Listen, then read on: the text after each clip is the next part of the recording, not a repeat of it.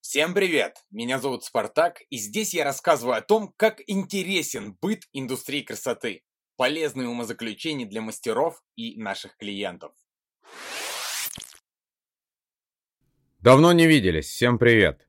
Ты вкладываешь себя, ты делаешь атмосферу лучше, а твой руководитель живет прошлыми стандартами и не вкладывается в салон.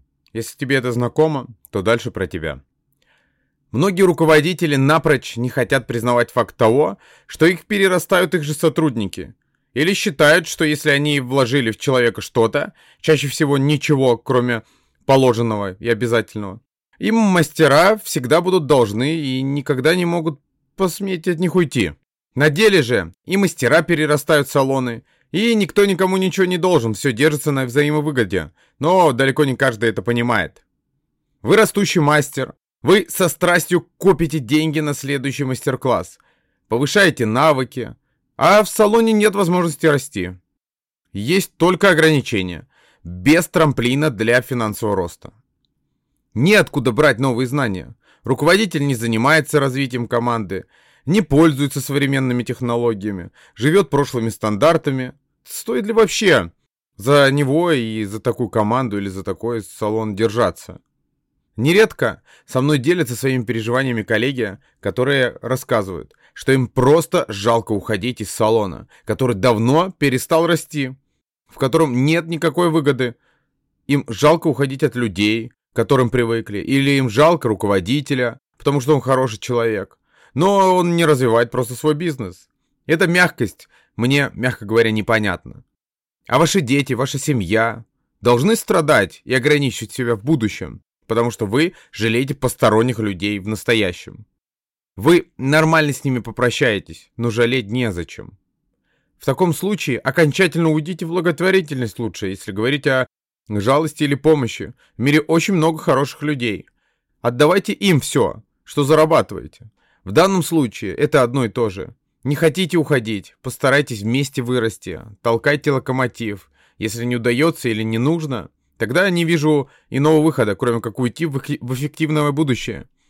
В конце концов, если вы задержитесь там, где нет развития, то так же, как и то место, останетесь в прошлом. Это мы уже с вами прошли. Если вы все-таки ушли или решились на что-то новое, то у меня есть для вас продолжение. Называется оно «Бой проигран еще до начала». Откуда берется неуверенность в работе? Это вопрос. Неуверенность берется от незнания. Всегда. Мы не уверены только тогда, когда мы не знаем то, что делаем. Когда вы беретесь за работу, в которой у вас нет опыта, в которой вы не знаете нюансов, соответственно, в ней вы чувствуете себя и неуверенно. А как чувствовать себя уверенно, если нет опыта? Да никак. Если хочешь быть уверенным, нужен опыт. Мы часто боимся того, чего с нами еще не было. Мы не начинаем что-то, потому что боимся что у нас это не получится. Мы не идем туда, где можно что может что-то случиться. Дети не боятся перемещаться по дому в темноте, пока в их жизни не появятся страшные герои, которые их пугают. После их появления перемещения в темноте не кажутся уж столь безопасными. У взрослых много придуманных и привязанных страхов. Разница лишь в том, что вам все равно будет мерещиться или встретиться то, что вы ждете увидеть на своем пути. Ни у кого ничего не получилось с первого раза, и это стоит усвоить. Все знают о возможных проблемах, но не сразу с этими проблемами справляются, когда сталкиваются. Вы проигрываете тогда, когда игра еще не началась, то есть вы даже не начиная уже признали факт поражения. Вы не можете пройти игру, на которую давно всем известны коды для прохождения. Это как минимум странно. Пробуйте, делайте хоть что-то, нацеленно, и придирчиво, и только тогда будут результаты. Ничего не бойтесь, до вас давно все побороли то, до чего вы пытаетесь дорасти. Давайте вернемся к отношениям. Когда вы выясняете отношения или о чем-то договариваетесь, прибегайте к аргументации точности. Наличие точной информации позволяет нам делать правильные выводы. Когда мы узнаем у другого человека, как он относится к другому человеку, наш диалог часто выглядит так. Как ты к нему относишься? Плохо. Почему? Ну, мне не нравится. После чего вы уже построили свой вывод на почве такого ответа, где решили, что человек, о котором вы спрашивали, плохой. Не учитывая всю причинно-следственную связь, откуда а, такой вообще вывод? Какие ситуации привели к этому выводу? Насколько объективны ситуации и вообще сам этот вывод? Подобное отношение у нас к аргументациям. Когда мы выясняем отношения, мы говорим на языке ощущений. И это неправильно. Если вы хотите выяснить отношения, рассудить ситуацию или о чем-то договориться, нужно прибегать к детализации. Нужно говорить конкретными примерами, без ощущений, или слово «примерно», «я думаю», «мне так кажется», «наверное». Нет, эти слова допустимы, но лучше добиться конкретики. Начиная от консультаций, заканчивая серьезными переговорами, соблюдайте четкость. Мы можем взяться за работу, в которой единственное пожелание звучит так. Мне нужен сочный теплый оттенок. Именно сочный, не желтый. Что такое сочный? Как он выглядит? Как он будет выглядеть на волосах? Каким он должен быть? Вообще, что это такое? Это и называется язык ощущений недопонимание в итоге обеспечено. Поэтому старайтесь все максимально сильно детализировать. Задавая просто наводящие вопросы, примеры, желательно реальные фотографии, ощущения, детализированные ощущения. Дополним очень важной темой. Наше отношение к ситуации меняет ситуацию.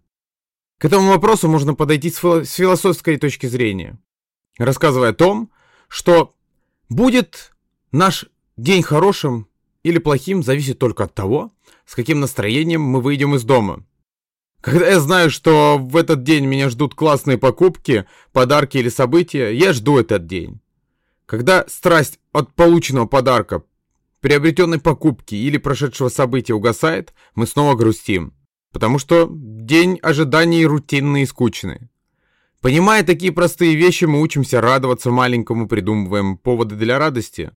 Наше отношение говорит о том, насколько позитивный или трагичный нас ждет день. А все, что приносит позитив или трагичность, по сути, в большинстве своем, временная или раздутая эмоция. С таким же успехом можно пойти на мастер-класс, но закрыться от информации не слушать внимательно или начать слушать с мыслями о том, что ты так все знаешь и умеешь лучше, а в итоге выйти с мастер-класса без знаний. В этой же ситуации, изначально отбросив все сомнения, освободив свой опыт от наработанных навыков, открывшись чему-то новому, вы обязательно это новое приобретете. Даже отфильтровав потом, бесполезным не будет. Поменяйте отношения, и бесполезное окажется полезным, а раздутое несчастье принесет вам позитив. Сколько бы мы ни говорили об этом, это настолько естественно. Но мы всегда чего-то ждем. Но вся эта книга и все подкасты на самом, на самом деле о том, чтобы мы что-то создавали. Чтобы мы что-то меняли, чтобы мы откуда-то уходили, от чего-то отказывались.